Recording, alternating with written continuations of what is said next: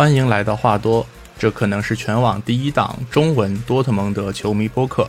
您可以在小宇宙、网易云、喜马拉雅等平台收听这档不理性、不客观、不中立的观点输出类节目。感谢您的支持。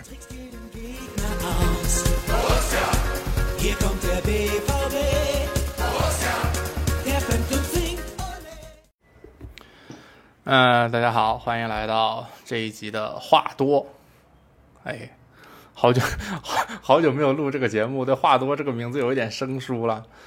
呃，对，首先再跟大家讲一下，抱歉，就是这集节目拖更的比较严重。呃原因，呃，我在这个小宇宙的节目公告里面讲了，但是可能也没有什么人看到，就因为我现在身处的这个位置是在以色列。然后大家知道以色列最近对吧，非常的不太平，是处于这个国际新闻的 焦点之中，所以，呃，一个是本人确实影响了一些我的这个精神状态，然后另外一方面也是确实没有太多的时间来来录这个节目，其实就是，呃，功课已经基本都做好了，但是就搁置了很长时间。那今天也是终于找到了一个稍微，呃，稍微闲一点的一个时段，然后赶紧的把这一期节目录出来。嗯，对，那还有就是，呃，如果大家对这个 对正在进行的这次以色列和哈马斯的冲突感兴趣的话，也可以在小宇宙平台 搜索我的另外一档节目，叫 Ringing Bells，R I N G I N G 空格 B E L L S，Ringing Bells 这个节目。呃感兴趣的话，可以去听那个，因为我在那边会做一个比较固定的更新，每天给大家讲一下见闻，或者是呃梳理一下当天的一些呃当天的一些新闻。对，嗯，好，那废话不多讲，好吧，我们来赶紧回到话多的这个正式的内容。呃，这一集的标题叫《泡沫的归宿》，为什么为什么这么讲？因为就是。很神，有一个很神奇的，有一个很神奇的东西，就是说，呃，多特蒙德这支球队现在处在一个有点矛盾的阶段。首先，一方面，球队从二零一零，从二零二三年以来到现在十个半月的时间，其实表现可以说是非常出色的。在德甲，在呃上一轮打柏林联赛前，我当时看到的数据是，二零二三年一共二十五场德甲联赛，球队只输了国家德比二比四输给拜仁那么一场，二十五场只只输了这么一场，然后一共是拿到了六十个积分，是同期德甲第一。那这是在这是在柏林联赛前，当然柏林联这场打赢，所以我们现在是等于是二十六场德甲联赛拿到六十三分，还是位于德甲第一。这个数据比排名第二的拜仁多九分，比莱比锡要多十一分。从这个方面来看，毫无疑问，多特蒙德二零二三年是德甲表现最好的一支球队。但是与此同时，我们也能看到，不管是在国内的社交平台，还是国外的社交平台，都有都你都能看到大量的球迷在高呼特尔基奇下课，都表示对特尔基奇教练的忍耐程度似乎到达了极限。嗯，是非看上去是非常矛盾的一个一个情况，就是一方面球队呃是这个成绩非常好，老能赢，但另外一方面大家又觉得。就是觉得这个教练不行，觉得这个教练应该滚蛋，那所以这就是我为什么要想到这样一个标题，就是说泡沫的归宿就是破裂。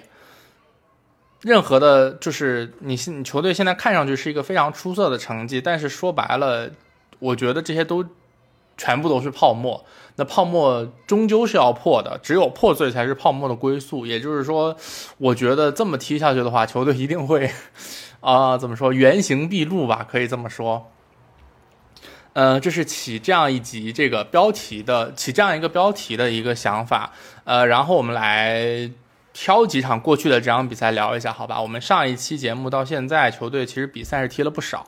联赛打弗赖堡啊，然后这个欧冠打巴黎呀，然后联赛打狼堡，然后欧冠打米兰，还有联赛打霍村，还有最近一场的这个打柏林联。但是呃，时间有限，好吧，我们就着重的挑几场比赛来讲一下，然后有的比赛就稍微就快速划过去。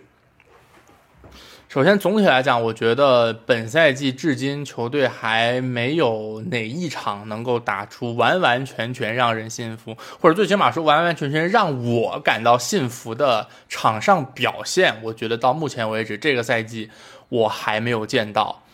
呃，首先联赛四比二弗莱堡这场看上去啊还可以，对吧？弗莱堡好歹也是能够在联赛排名前列，然后进欧联的一支欧联球队。看上去四比二赢弗莱堡是一个，嗯，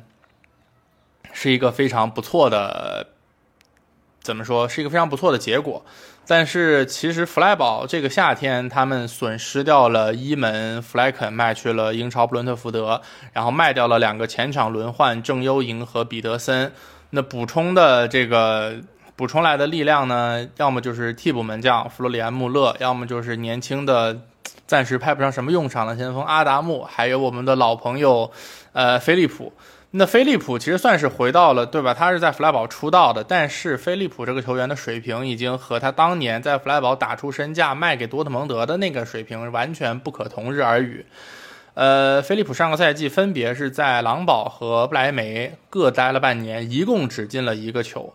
然后这，然后跟我们比的这场，然后左力呃主力的左后卫是他们的队长君特尔是受伤缺阵，那么他们为了准备这个下周第二个周中的欧联杯，还轮休了主力左边锋格里夫，所以可以说我们面对的这样一支我们在主场面对的这样一支弗莱堡，其实和前两年的那个战力是完全不能够相提并论的。但即便是如此，多特蒙德也还是没能从这样一支残阵的弗莱堡身上讨到什么便宜。呃，取得呃，首先帮我们取得领先的是胡梅尔斯的一个角球进攻，是他第十六个赛季在德甲取得进球。但这个球就是弗莱堡角球防守出现了严重的漏人，胡梅尔斯在顶那个球的时候根本没有人管。其实就是这种。漏人导致的定位球的丢球，这种丢球对于多特蒙德来说其实稀松平常，但是对于弗赖堡这样一支，呃，在老帅施特赖西这个打造之下，以常年是以防守立足、以防守见长的球队来说，丢掉这样的一个球确实很少见。我觉得可能也能从一定程度上说明弗赖堡的实力是有所下降的。那然后好景不长，对吧？上半场结束之前是被弗莱堡反超了比分。呃，首先，扳平的那个进球没有办法，就是首先格里夫传的很好，然后霍勒的这个后蹭也非常的隐蔽，呃，但是第二个丢球还是来自于头球，还是来自于格里夫的这个呃任意球助攻。我觉得怎么说，就像我刚才讲，稀松平常是吧？这种这种丢球对于多特蒙来，对于多特蒙德来说实在是太过于呃太过于常见了，就是看到已经。你不能，你不好说是麻木，还是说已经就是习惯？那总之就是，好像已经坦然接受这一点。对，多特蒙德的防定位球防守就是他妈的烂到了根子里面，就是永远都得不到解决，好吧？呃，这个，这个，呃，弗莱堡反超的这个进球，它是格里夫罚的任意球嘛？但是这个球的来源其实来自于阿德耶米在本方后场拿到球之后。呃，闷头把球带进了对方的包围圈，然后球被断了之后呢，他在回追造成的这个犯规。这个球往好了来说，你能说啊，阿德耶米这个比赛态度非常积极，丢球了会非常积极的回追。但另外一方面，我觉得也可以算是阿德耶米这个赛季糟糕表现的一个缩影。呃，这一点，阿德耶米糟糕的这个表现，我们后面会再提。好吧，在呃弗莱堡这场先不展开。呃，然后到了下半场是六十分钟扳平了比分，是这个，呃，马伦和菲尔克鲁格打了一个配合，然后菲尔克鲁格进了一个单刀，呃，我觉得能够体现出来就是菲尔克鲁格作为一个支点的作用，我觉得这应该也是，嗯，特尔季奇之所以要坚持要求要把菲尔克鲁格买下来一个非常重要的原因，就是，嗯。他应该非常看重中锋的支点作用。这个赛季我们有大量比赛的热点图，你去看一下，你会发现，其实中锋不管是阿莱站中锋也好，还是菲尔克鲁格站中锋也好，很多时候中锋的站位都是非常的靠后。嗯，甚至比什么呃布兰特呀、阿德耶米啊、马伦啊这些球员都要靠后。所以我觉得，呃，特尔季奇应该还是非常看重中锋的这个策应作用。那事实也证明，他在呃随后的比赛里面也是更多的使用了这个菲尔克鲁格，而不是可能更擅长于在门前的这个阿德耶米。那至于呃后面我们连续取得的两个进球，其实就也没啥说的了，对吧？呃，弗莱堡这支球队本身它很大的一个弱点就是它的这个阵容厚度不够，它后缺乏后招，然后再加上还被罚下了一个首发的后腰，最后可能十几分钟的时间，弗莱堡整个就直接崩盘了。先是罗伊斯这个任意球制造威胁，帮助胡梅尔斯梅开二度。然后罗伊斯又是接到了沃尔夫的这个传球，锁定胜局。那这场其实可以算是罗伊斯怎么说？一度啊，这个赛季一开始一度被弃用的罗伊斯，靠自己的表现来赚回首发位置的一个一个起点吧。在后面几场比赛，我们可以看到罗伊斯确实是，嗯，虽然年事已高，但还是在这个首发的位置上，感觉说是越做越稳，然后也是能够奉献出越来越多精彩的表现。我觉得罗伊斯以他现在这样的年龄，你可能很难指望他每一场都像年轻时候那样，呃，跑的那么快、那么积极，然后每一场都能打满九十分钟。但是我觉得，呃，作为一个主力轮换来每场打最少最少每场打个六七十分钟，我觉得对罗伊斯来说，他还是这个能力，当然还是有的。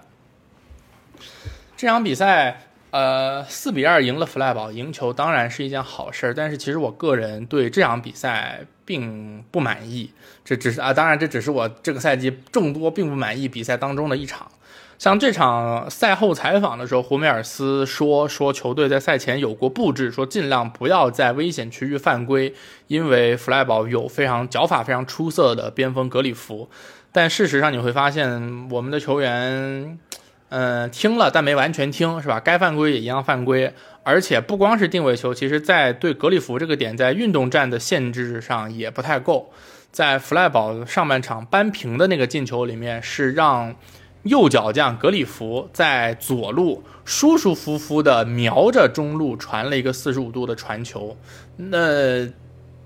既然你明知道说这是整个弗莱堡阵中威胁最大的一点，但是你还是没有给他足够的防守的关照和没有给他上足够的强度，那，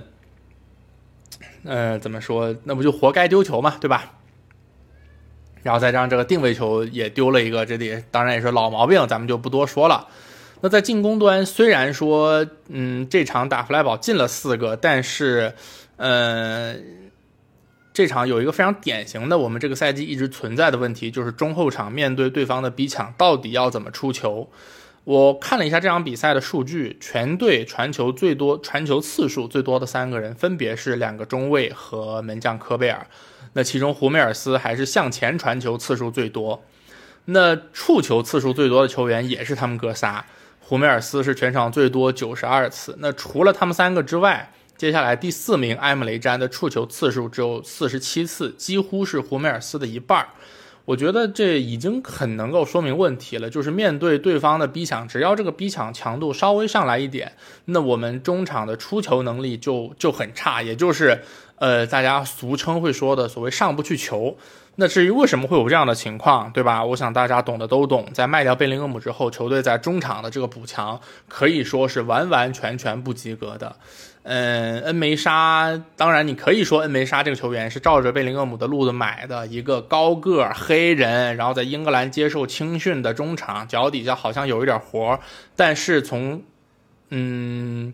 新赛季到现在两个多月的表现来看，对吧？这完全不是一个级别的。完全不是一个级别的表现。贝林厄姆卖了一个多亿，现在所有人都觉得卖便宜了，是在做慈善。那恩梅沙三千万买来，所有人都觉得我操太亏了。那这就是球员和球员之间的差距。我觉得这也是，嗯，球队在今年夏天转会策略的一个非常非常重大的失误，球队也必须要为此买单。呃，弗莱堡这场打完，然后我们迎来了呃欧冠的第一场小组赛，零比二巴黎。这场我觉得我们就。简单一讲吧，没有太多可说的，因为你看到特尔季奇摆出的首发，你就能看出来，就是一个呃五三二客场死守，客场死守摆摆大巴的这么的一个战术意图，后场堆五个后卫，中场丢三个比较能跑的，然后前面再扔两个跑得快的，然后只要拿到球就大脚往前开，然后就像扔飞盘一样试图打反击。那实在不行的话，这前场这两个跑得快的哥俩回防也能比大中锋菲尔克鲁格或者阿莱要快一些，对吧？这个战术意图很明显，我们讲的直白一点，或者说讲的难听一点，就是特尔季奇在客场打巴黎的这个战术布置，就是奔着拿一分去的，甚至他都未必能打算，他甚至他都未必指望能苟住这个一分，他想的可能就是少输两个就行。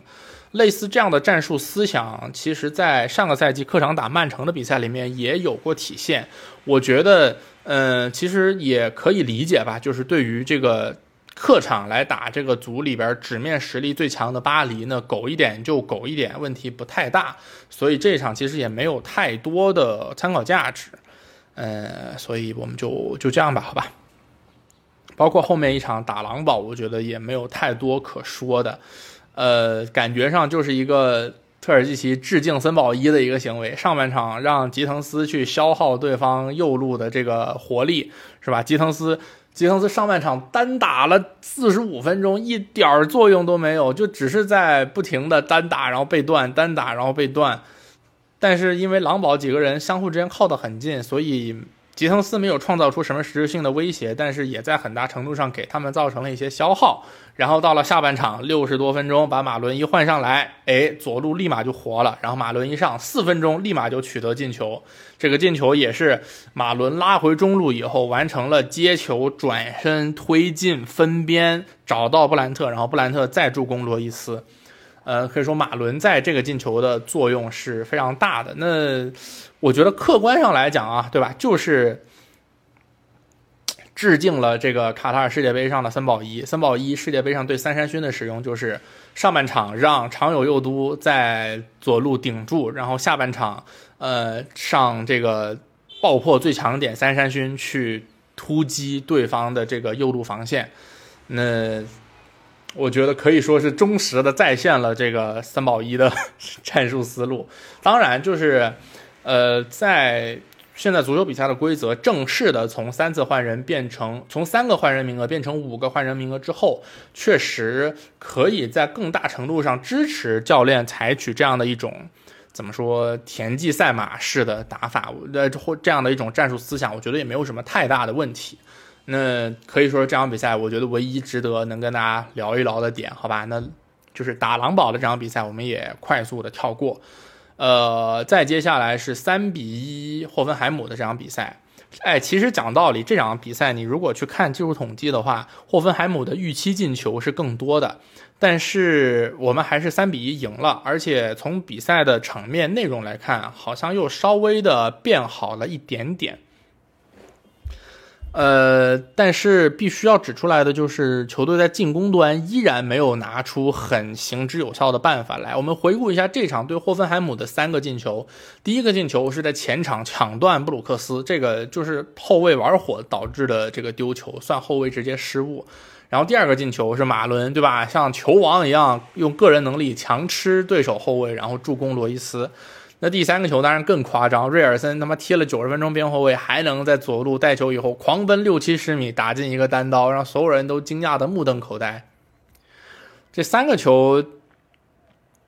几乎算是我们在全场仅有的威胁。除了这三个球以外，下半场还有一次，呃，真正意义上的威胁是阿莱当时替补上来以后，给阿德耶米扛出了一个空间。但是阿德耶米横向盘带了一圈，结果还是把球打偏了，一个非常离谱的射门。如果你看了那场比赛，你应该会对这个球有一点印象。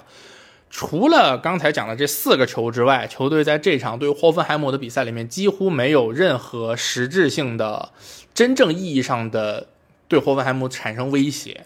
那对，就是我刚才讲的，球队在进攻端缺少办法。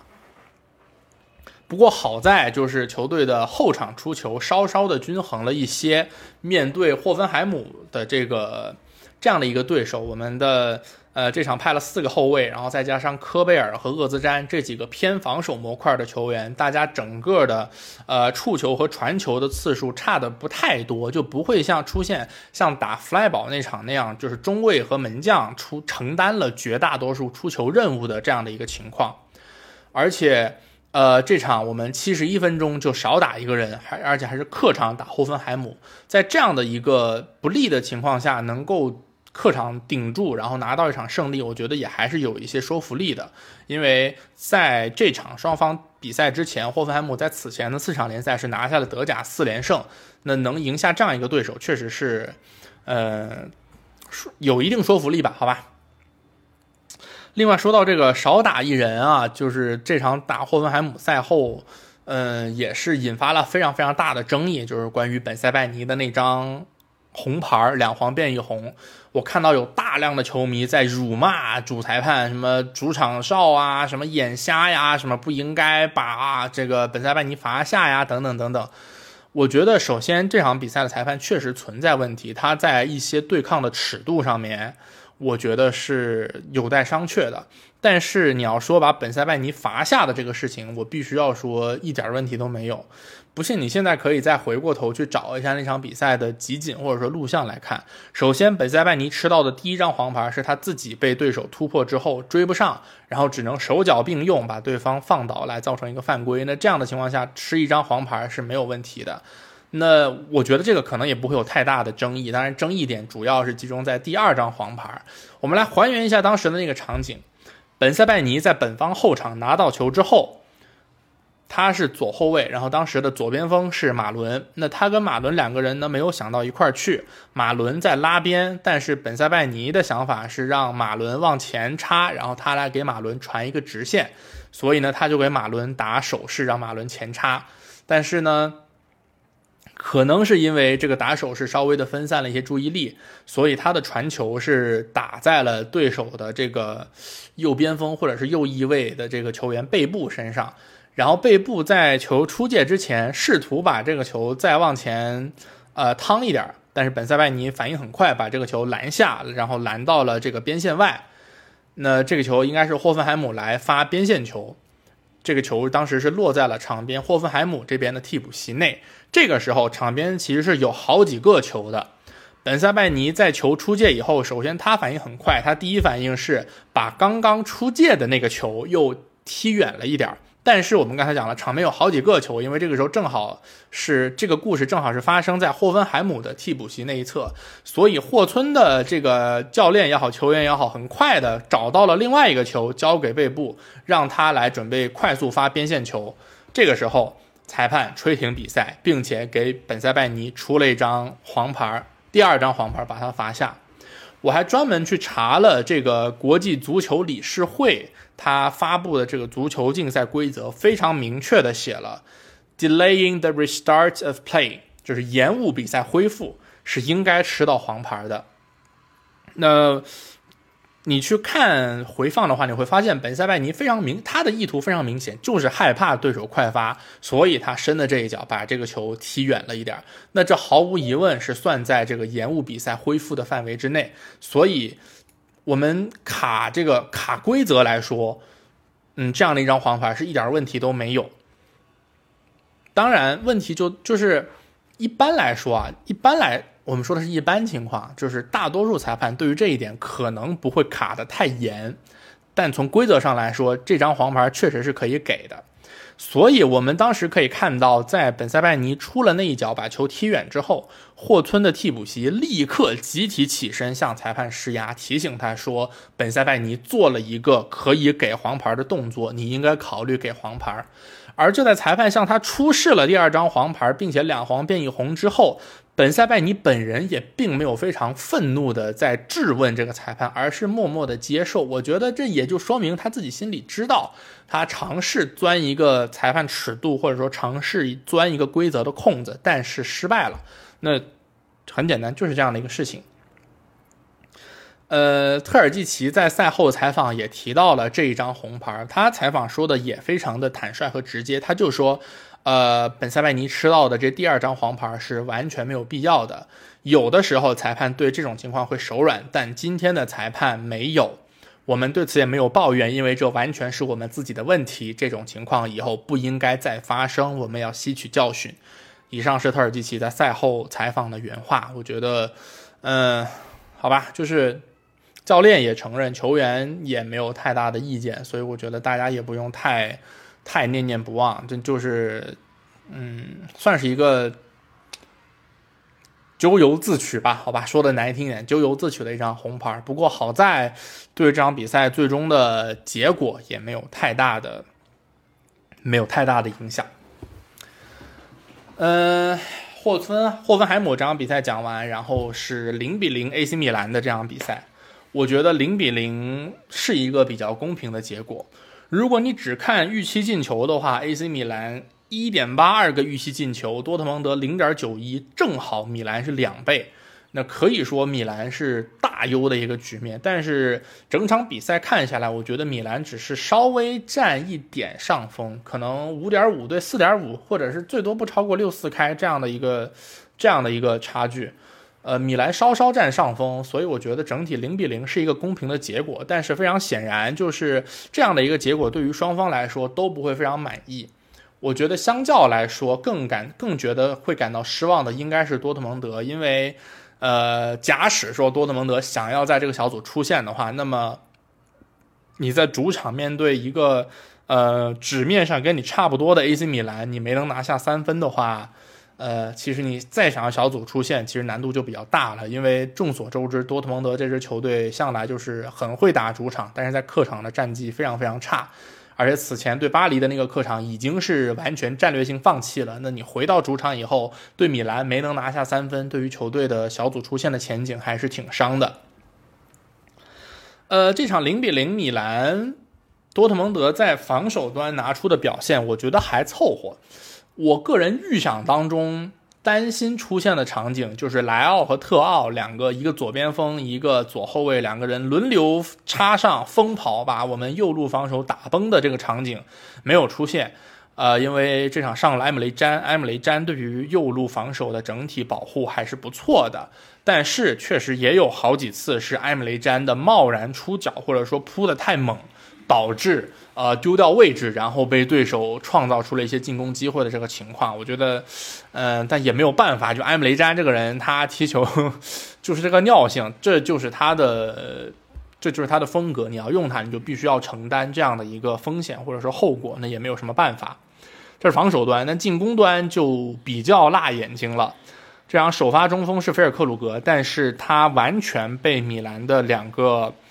又年轻，然后身体条件又非常好的中后卫彻底卡死。罗伊斯和布兰特怎么说态度比较端正，但是也没有什么真正意义上的发挥。多数时候你在进攻端是只能指望马伦去单打米兰防线最弱一环卡拉布里亚，试图去制造一些威胁。呃，这场比赛米兰的主教练皮奥利整体的一个思路是让出控球，就是我在客场那就让你来。掌控这个比赛的节奏，双方控球大概是四六开，多特蒙德控球率达到了，我没记错的话是百分之五十七。那在控球率占优的情况下，我们在进攻对手的进攻三区，啊，我在我们的进攻三区，对手的防守三区触球是一百六十四次。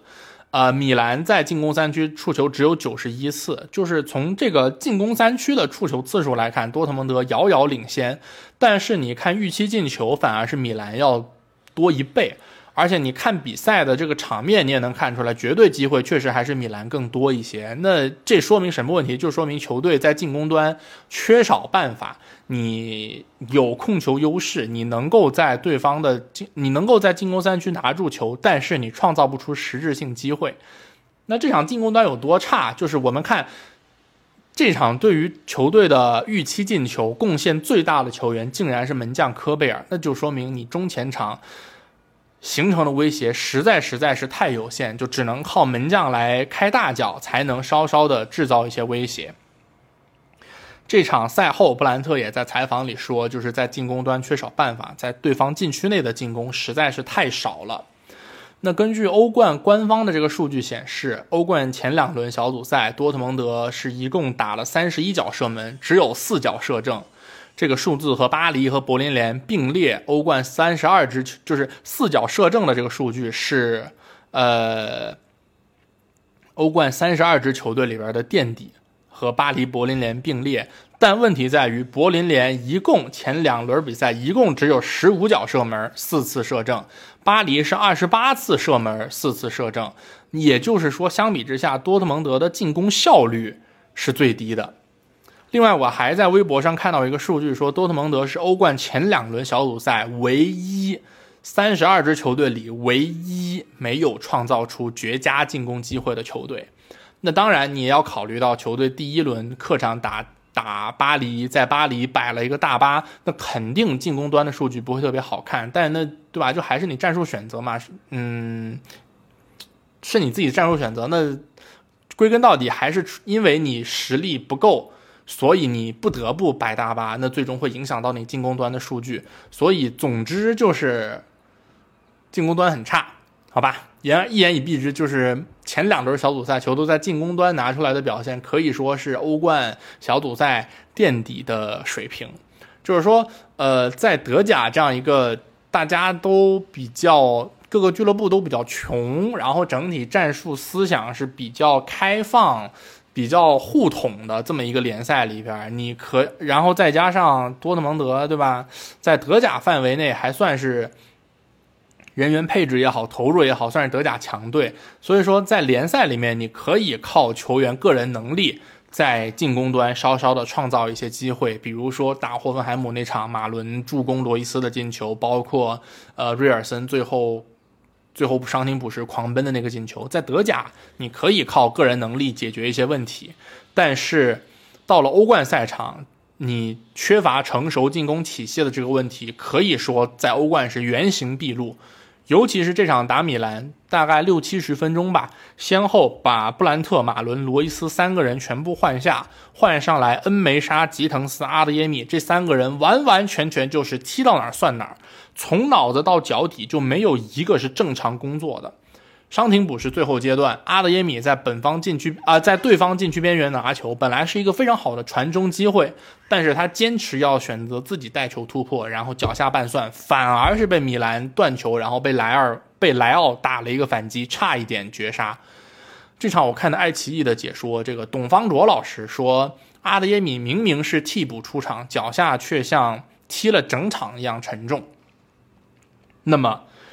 呃，也是这，当然这个球也是阿德耶米本赛季糟糕状态的一个缩影。为什么呢？这个我想大家也都看了新闻，对吧？呃，图片报的报道说阿德耶米这个赛季状态不好，是因为他交了一个比他大好几岁的女朋友，他这个女朋友还离异带娃，所以阿德耶米非常热衷于帮这个女友带娃，影响了他 赛场上的状态。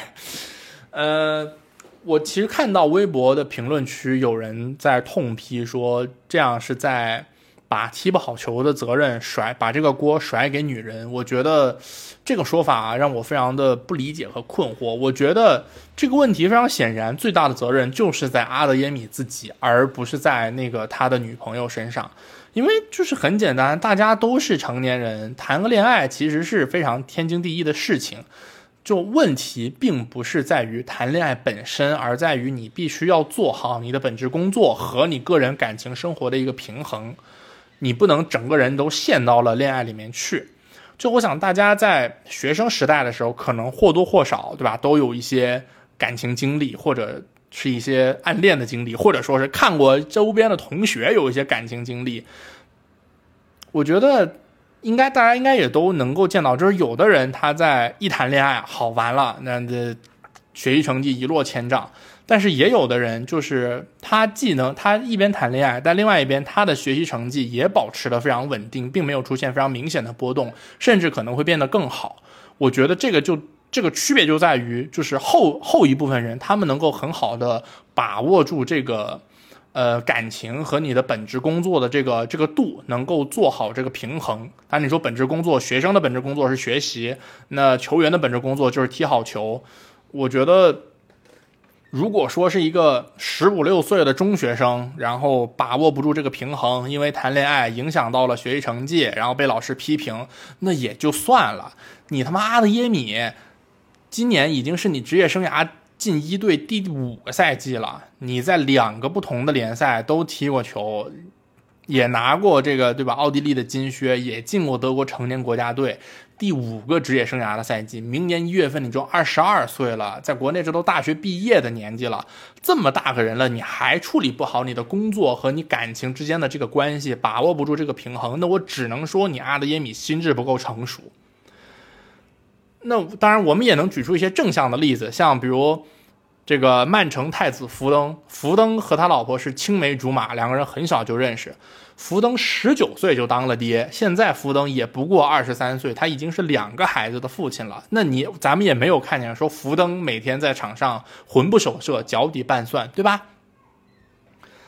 这是举这举了一个跟阿德耶米差不多同年人同龄人的例子。那当然，其实还有太多太多这个事业爱情双丰收的例子，我们就不多赘述了。但是另外一方面，职业生涯被。自己的伴侣毁掉的案例也不是没有，那最典型的莫过于现在在加拉塔萨雷的伊卡尔迪。伊卡尔迪当年在国米可以说是非常混乱的国米俱乐部唯一的支柱啊，俱乐部唯一的光。他曾经连续四个赛季里面有三个赛季能够在联赛打进二十个以上的进球，也当过国际米兰的队长，可以说非常受到国米球迷的爱戴。但最后因为他的妻子旺达。他和国米闹翻，然后去了巴黎，然后又因为旺达被巴黎选择放弃，在三十岁不到的年纪就跑去了土耳其。呃，当然这个例子也有一定特殊性，就是说像旺达这样，嗯，从经济和精神两个方面能同时把自己的球星伴侣死死拿捏的球星夫人，呃，非常非常少见。确实，就是伊卡尔迪的这个案例稍微有一些极端，但是。嗯，也希望能够是一个警醒吧，就是希望职业生涯起点非常高的阿德耶米不要走上伊卡尔迪这样一条，呃，让人非常唏嘘的老路，好吧？呃，然后其实还有一场那个柏林联的比赛，但是柏林联的比赛我没有看，因为柏林联那场正好是以色列跟巴勒斯坦开打第一天，所以那天我非常非常的。我就完全顾不上看足球了，所以没有看，所以也就包括后面也没有时间来补这个录像，所以就就先不聊了，好吧？呃，给大家道个歉。呃，然后看看还有哪些新闻。呃，首先有一个新闻是吉滕斯续约到了二零二八年，吉滕斯的上一份合同是到二零二五，然后这次续到二零二八，可以预见的是工资肯定会给他涨一部分。怎么说？这个续约给我最直观的一个感受就是，俱乐部已经开始为卖走马伦做一些准备工作了。吉滕斯这个球员身体条件，我觉得是很出色的，尤其是这个爆发力，嗯，让人眼前一亮。但是，怎么说？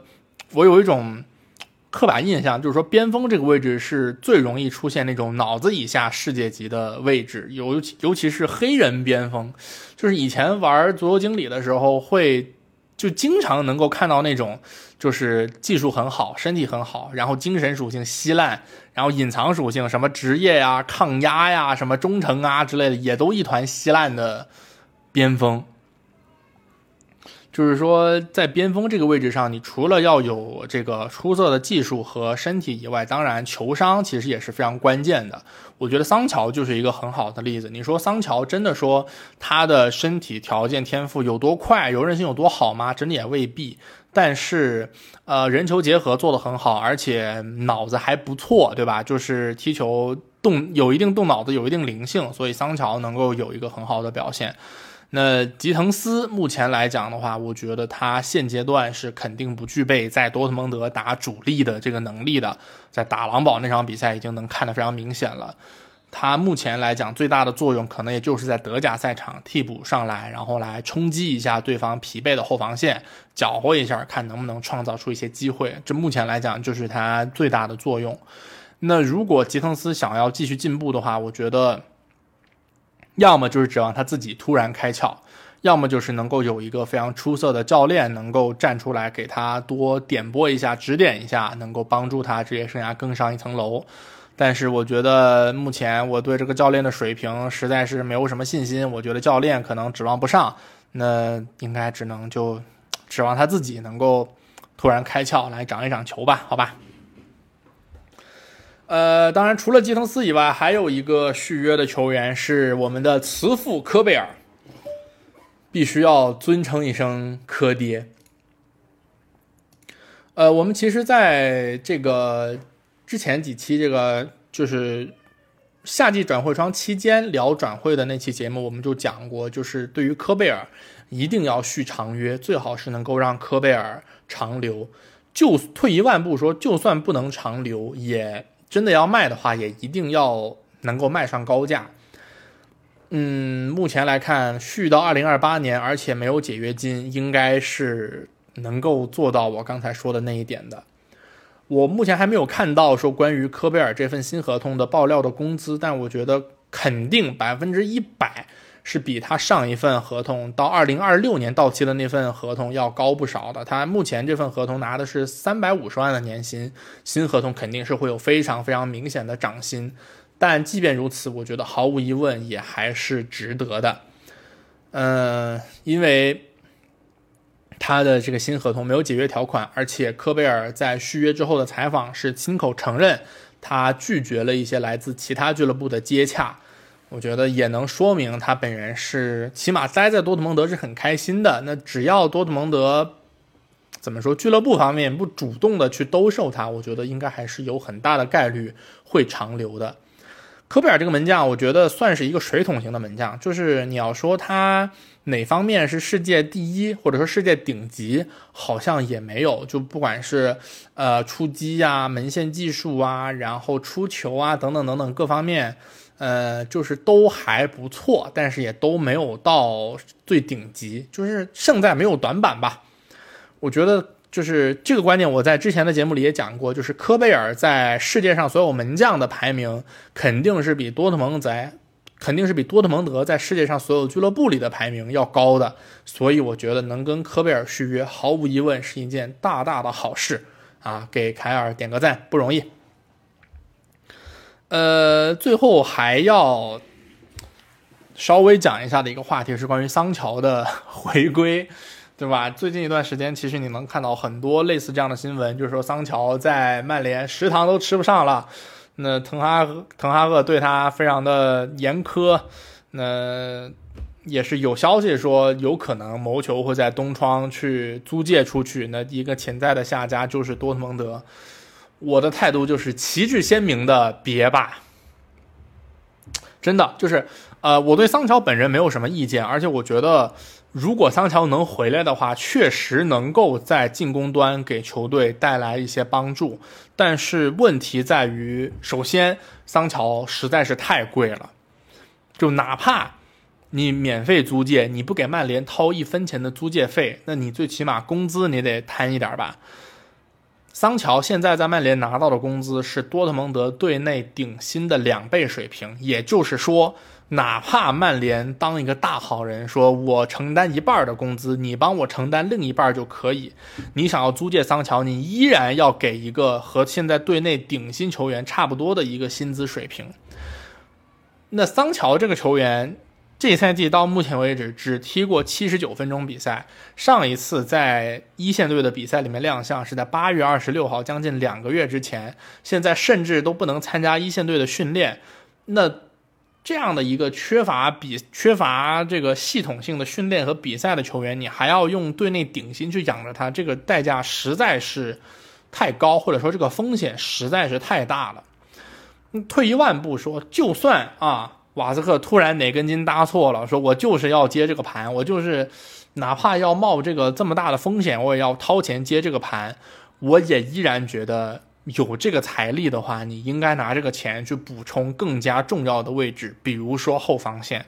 那这一点其实我在前面的节目里面也讲过很多，在这里也就啊不多赘述了，好吧？所以，对于桑乔的这个回归，我的态度非常鲜明的，就是别吧，真的别吧。就是虽然对于桑乔在曼联遭到的这个不公正的待遇非常同情，但是眼下回归多特蒙德，不管是以什么形式，眼下回归多特蒙德，我觉得对于双方来说，可能都不是一个非常非常理想的结果。那就让大家怎么说，在记忆里面保留一个对对方的一个美好的印象吧。呃，行，那这一期差不多就聊这些了。嗯，本来就。我主要是想着，就是说，好不容易准备了一些节，准备了一些这个材料，准备了一些资料，那不能就这期节目就一直搁置下去，所以想趁着这个国际比赛日之前，然后找一个呃，怎么说，相对比较闲的一个日子，把这期节目赶紧录出来，然后放出来给大家分享一下，作为我自己的一个观点输出，要不然我实在是憋得太难受了。呃，后面一期节目到底要什么时候更新呢？可能就不知道了。这个主要取决于巴勒斯坦和以色列这个冲突的这个情况。嗯，再给大家说一声不是，呃，给大家说说说声抱歉吧，道个不是，确实不太好意思。希望大家能够多理解，我现在所处的这个环境，确实也是不足以支撑我高强度的看比赛，然后高强度的来做话多的这档节目，所以可能会。暂时停更一段时间，主要取决于巴以冲突的战况。好吧，那这一期就聊到这儿，非常非常感谢你能够收听到这里，让我们在不知道什么时候更新的下一集再见吧，拜拜。